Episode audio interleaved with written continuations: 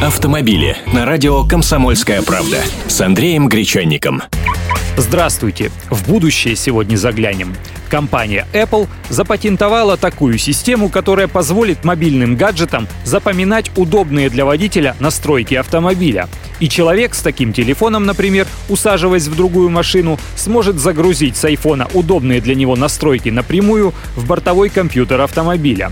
Эта умная система может запоминать настройки боковых зеркал заднего вида, угла наклона и вылета рулевой колонки, а также регулировки кресла. Естественно, во-первых, машина должна иметь электрические регулировки всего этого, во-вторых, машина с телефоном должны видеть друг друга, то есть иметь связь по Bluetooth, например. И вообще состыковываться, а то недавно подключил к машине при помощи шнура iPhone, а он мне пишет, данный аксессуар не поддерживается, ничего себе аксессуара не нашли ценой в миллион рублей. Так что на практике дело это необозримого будущего. Но все равно интересно, до чего дошел прогресс. Автомобили с Андреем Гречанником.